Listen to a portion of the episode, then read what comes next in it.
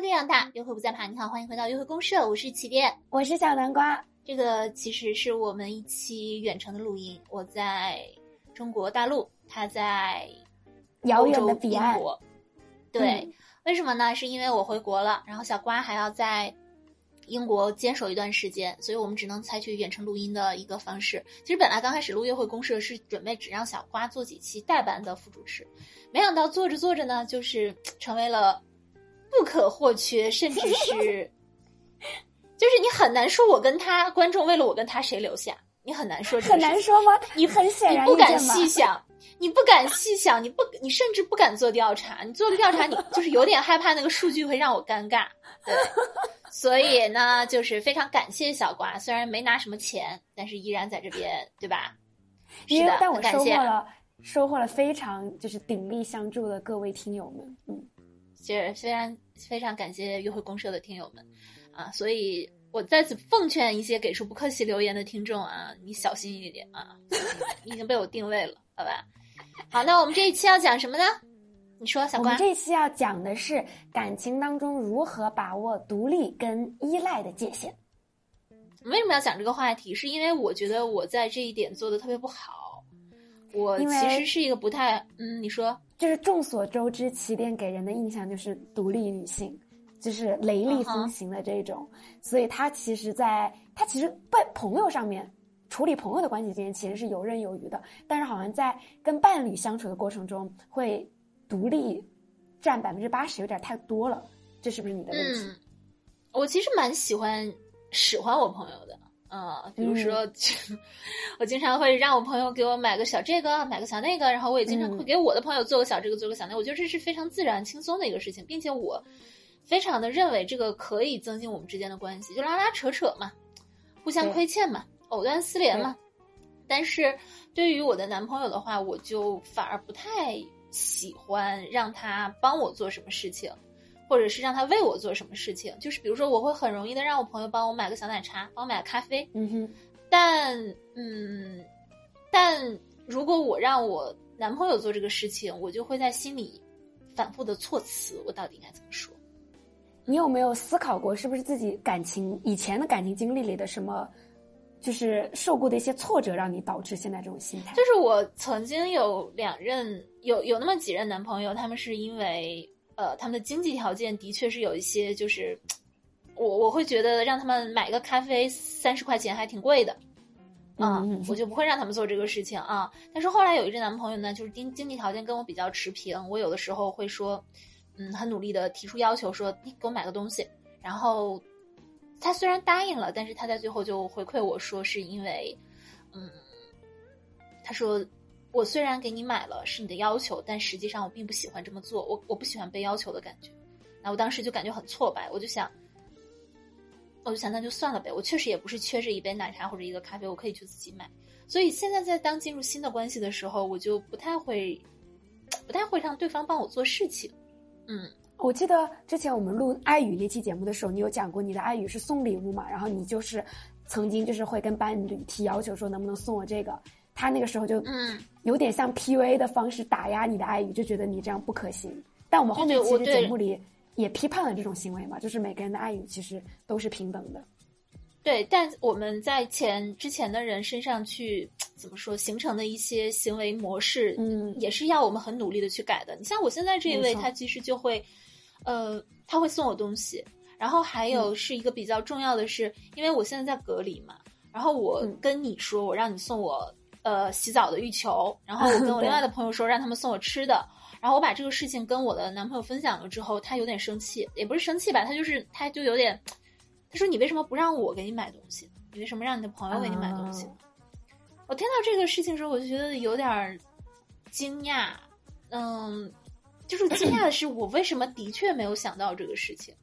我的确，你有没有跟，你有没有跟你现在这位男士聊过你以前感情中的 PTSD？你的创伤后遗症，其实我觉得我聊过，但是越聊我就聊过一次一两次，但后来我反而觉得，如果我一直在聊这个事情，其实是有点像当借口嘛，就是你不想好起来嘛，有点像你不想好起来，嗯。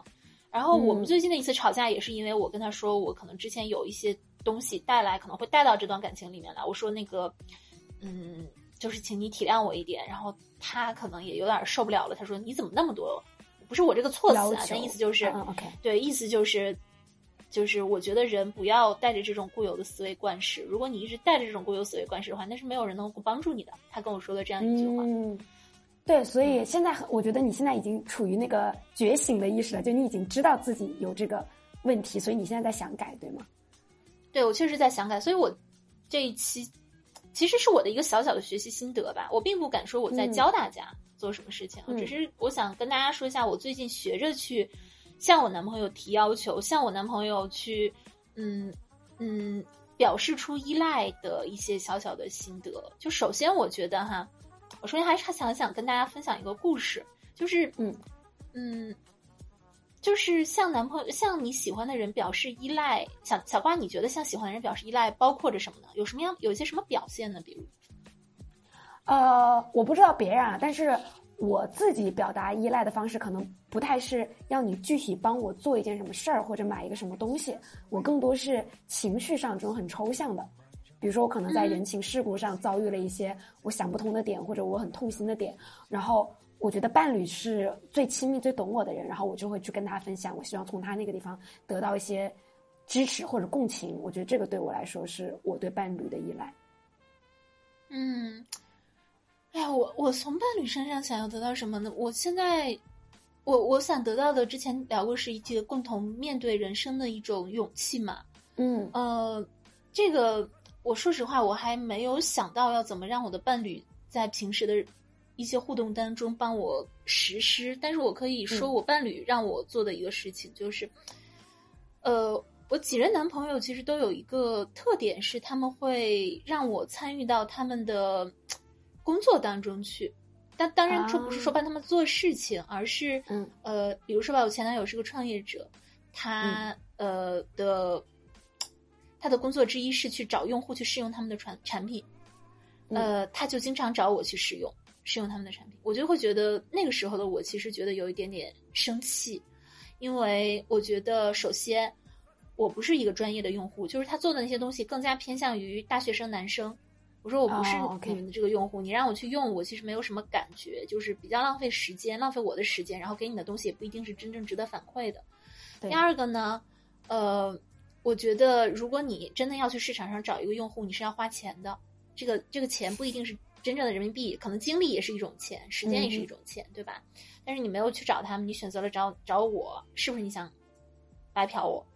是不是你想省钱？啊，就是这两种感觉，其实一直在折磨着我，是我不太愿意去帮他做这个事情，嗯，然后是不是因为你你从别的就是人情世故里感受到了，经常就是会被利用啊，或者被怎么样的，你所以你即使是对男朋友的这种小帮忙，你也会很警觉。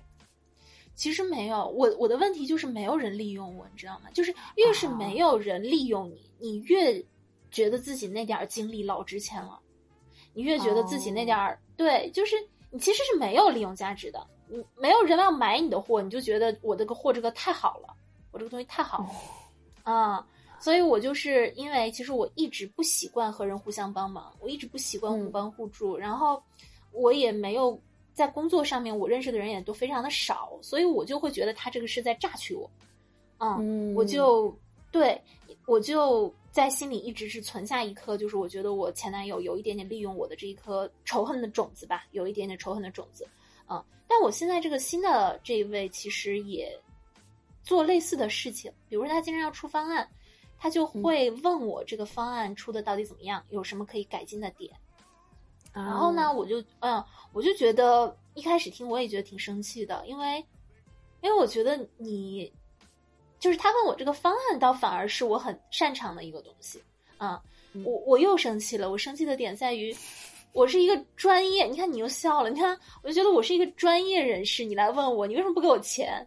然后我又开始用钱来衡量这个事情。哦，大家有没有发现起点对钱的敏感程度有多么的高？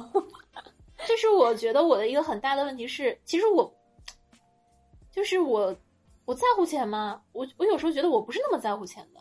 但是我很多事情，我只对我很多事情，我总是用钱去衡量，就是我觉得这是我生活中很重要的一个价值单位儿，嗯，而且而且就是我还我因为你刚刚一跟我讲这个，就是我我会觉得我会跟你做完全不同的反应。如果有人来找我帮忙，我第一反应就是喜的要死，我就觉得我的能力被承认，我觉得这个比什么金钱的那个标准，在我来说都重要。你看是吧？我就觉得我这个是一个很嗯孤芳自赏、固步自封的一个想法。嗯，就是我其实没有在社会上形成一个交换的一个能力。你说什么？你刚刚呀？那因为我你现在既然意识到这个问题，我觉得你是不是最近对你这个想法已经有改观了？有有改变了，就是我有一天突然想通了，就是也可能是看了有别人说，对，突然想通，也可能是看了别人说的一段话，就是说，嗯，他不去找一个特别牛逼的人，然后他来问你，是因为他其实有意识的把你放到他的生活当中来，就是我我做一个事情，我要做一个决策，我我想让你参与这个决策的过程。我想做一个工作，我想让你加入到这个工作的前期准备当中来，所以我觉得，嗯，我觉得我看到了那句，可能我看到了别人说的一句话，我突然就明白了。我说，这是他向我示好的一种方式，这是他向我展露信任的一种方式。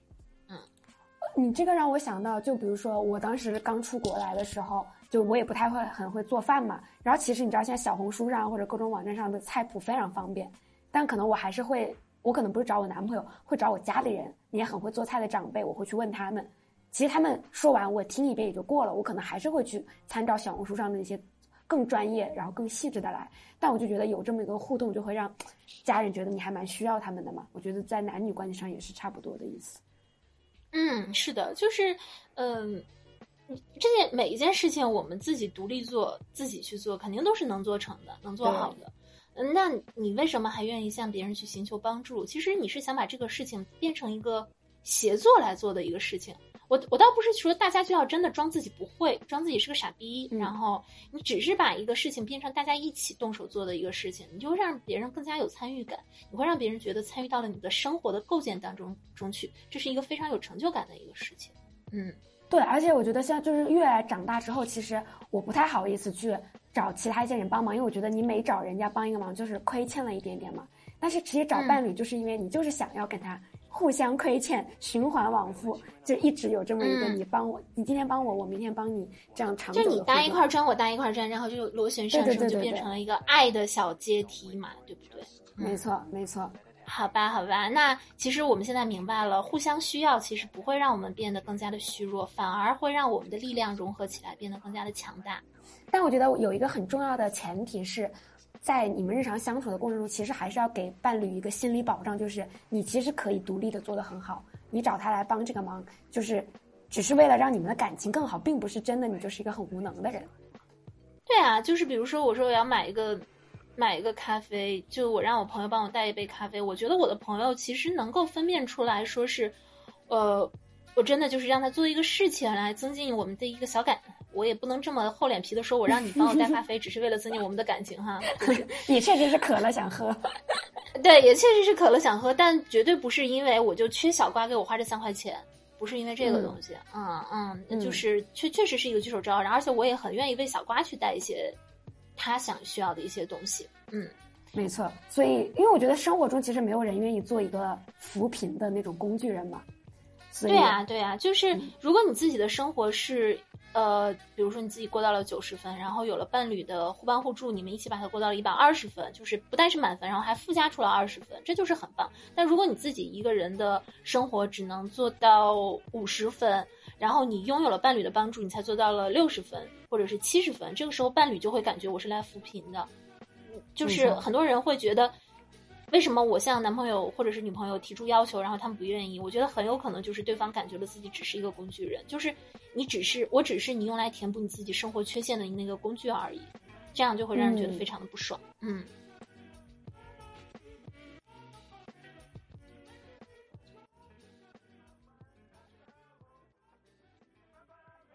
那既然你现在已经有了这个思想上的转变嘛，你觉得接下来你跟你这位男士的相处过程中，你会从哪些方面着手去展示你依赖他，你需要他？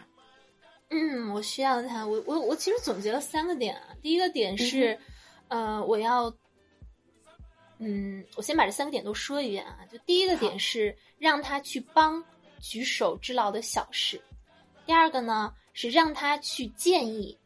人生中重要的事情。第三个是不要吝惜于感谢。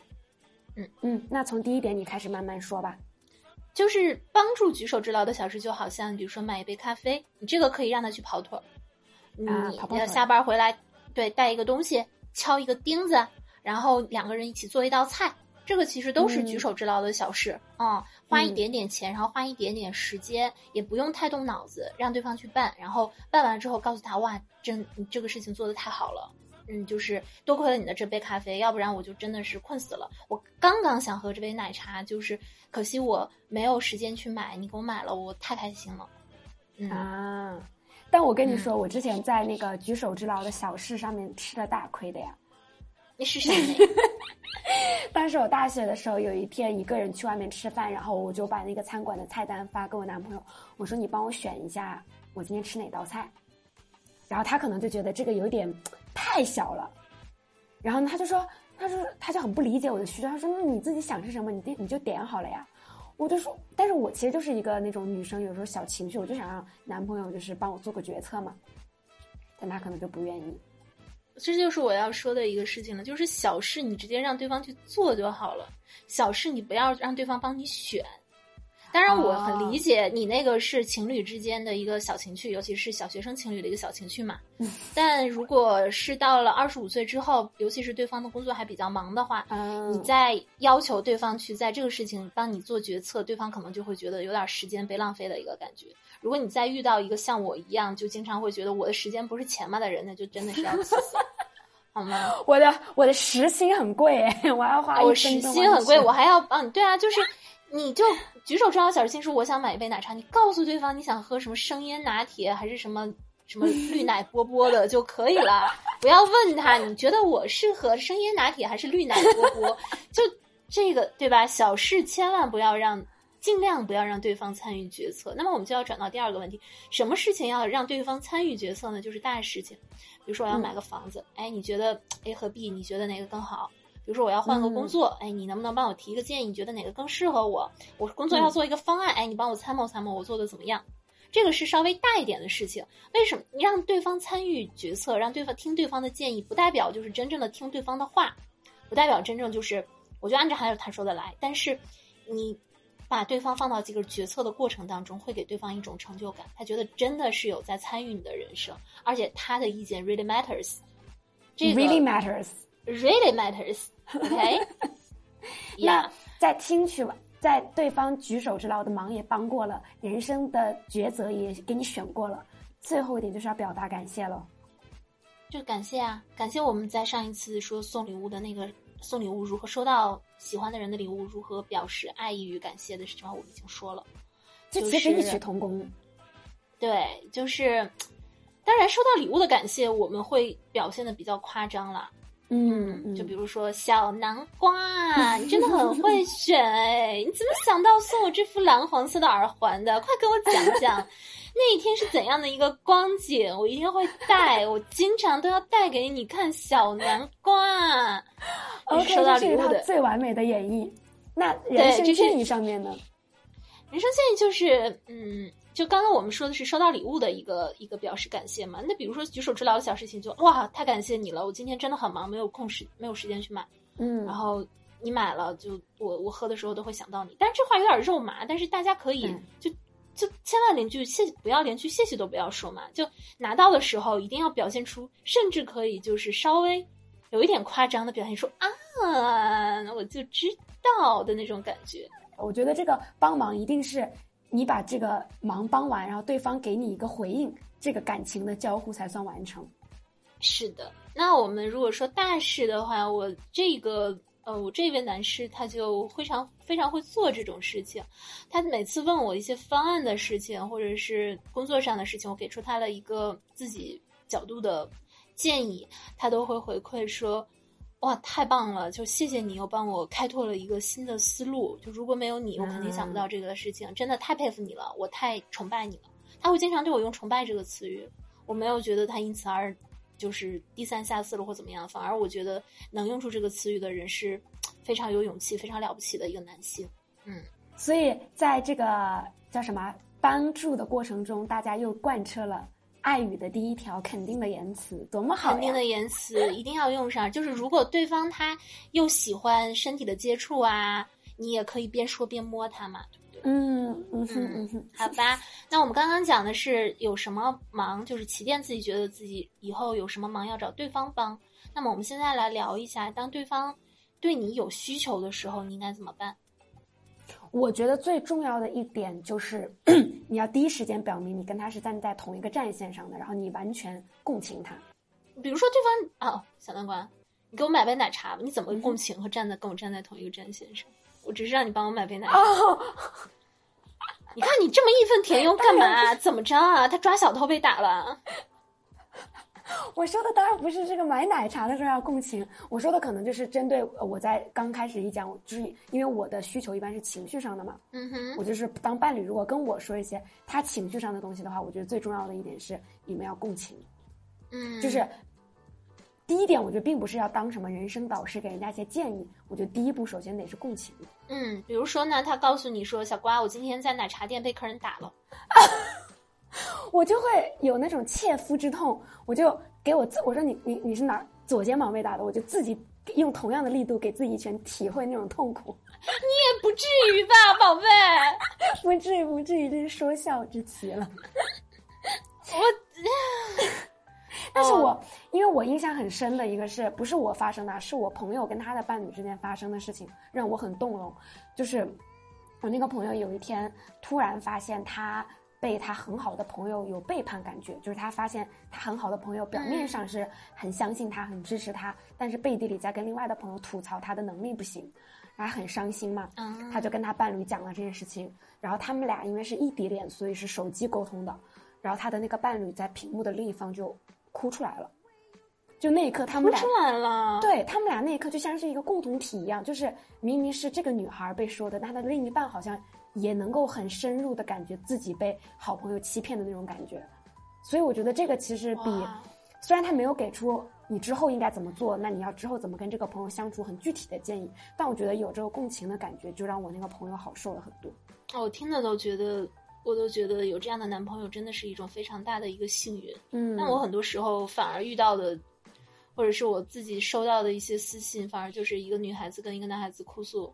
哎，我们这里也不说性别了，就嗯一个人好跟另外一个人哭诉自己生活中遇到的不平的事情，然后另一个人就说：“嗯，那为什么他不欺负别人就欺负你？对，就受害是不是你自己做的方案也有点问题、嗯啊？就就会就会说这种事情，嗯。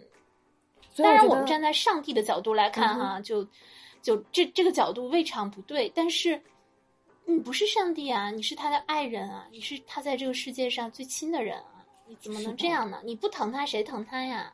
所以就是我感觉，当对方找你寻求帮助的时候，他你你就要给他一种你们一起抵抗世界的感觉。嗯，这是第一点。第二点，我其实还想说，就是这是对以前的小七第二说的，嗯就对方找你帮助，并不是因为他无能，他很多时候是一种强大的一个表现，嗯，他愿意让你参参与进去他的生活。对啊，那这是一个很值得敬佩的一个人，就就像愿意追求你的人和愿意找你帮忙的人，都是有强者心力强者心态的人，哎，而且说到这儿，我突然感觉到，就是当你的伴侣愿意暴露你脆弱的时候，你反倒还要很感激他。其实他很相信你，就他很相信你。对呀在他暴露脆弱之后，还是会选择他，还会爱他。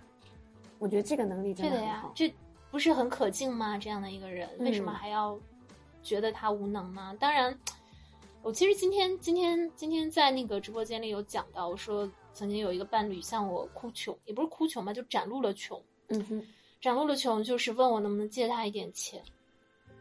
他是他虽然说完话那句话的那一刻，他立刻的，嗯，就是改口了，说你把这句话忘了吧。可是，可是我还是感觉非常的难过，在他说的那一刻，就是我觉得第一是我共情到了你的窘迫，第二是、哦当你开口向我借钱的时候，你好像真的失去我了。而且因为钱本来就对你来说好像不是个比较敏感的词儿嘛，对于年轻的你来钱 really matters to me 呀、嗯就是，唉，就钱钱应该是我很长时间内要去努力跨过的一个坎儿吧，我认为是这样的。嗯，大家希望大家在约会公社中看到我对这个钱这个话题的思考和和成长吧。我倒不觉得我会改变，但我觉得我会好好的想清楚它为什么对我这么这么的重要。嗯嗯，好吧，那我们最后再说一个度啊，就是我们向对方寻求就是独立和依赖之间的那个度嘛。嗯就其实刚刚小南瓜已经讲过了，就是你不要自己无法直立行走，然后你让对方帮你直立行走，你要自己可以直立行走，然后你和对方两个人一起走得更快、更高、更强，这样才是一个互相依赖的一个度。同时这个是要求依赖不代表你不独立了。是的，这个是要求我们自己嘛。同时，我觉得我们也要识别对方的那个度。就像有的有的不是嗯有个词叫伏地魔，可能就是弟弟太软弱了。这个我们就是说，你也要考验男朋友是不是真的是那种软弱的，就他们也要有一个度。对的，对的，嗯，嗯不要网上说什么两句“姐姐我不想努力了”，你就你就真的让他不努力了啊？对对对不行啊！对对就是人人生很苦的，每一个人都要先好好的自己努力。嗯，好啦，好啦，那我们今天的约会公社就到这里喽。约好的会公社是一个由期间主持、小南瓜副主持陪你一起从亲密关系中发现自我的情感博客，每周一次更新，双周六晚八点在喜马拉雅直播，期待各位的陪伴，祝天下有情人。我难受，我一句话没插上。你快说天下有情人，天天天天都有约会了，天天你有独立又依赖了，拜拜，哎呀，又独立了，拜拜喽。拜拜。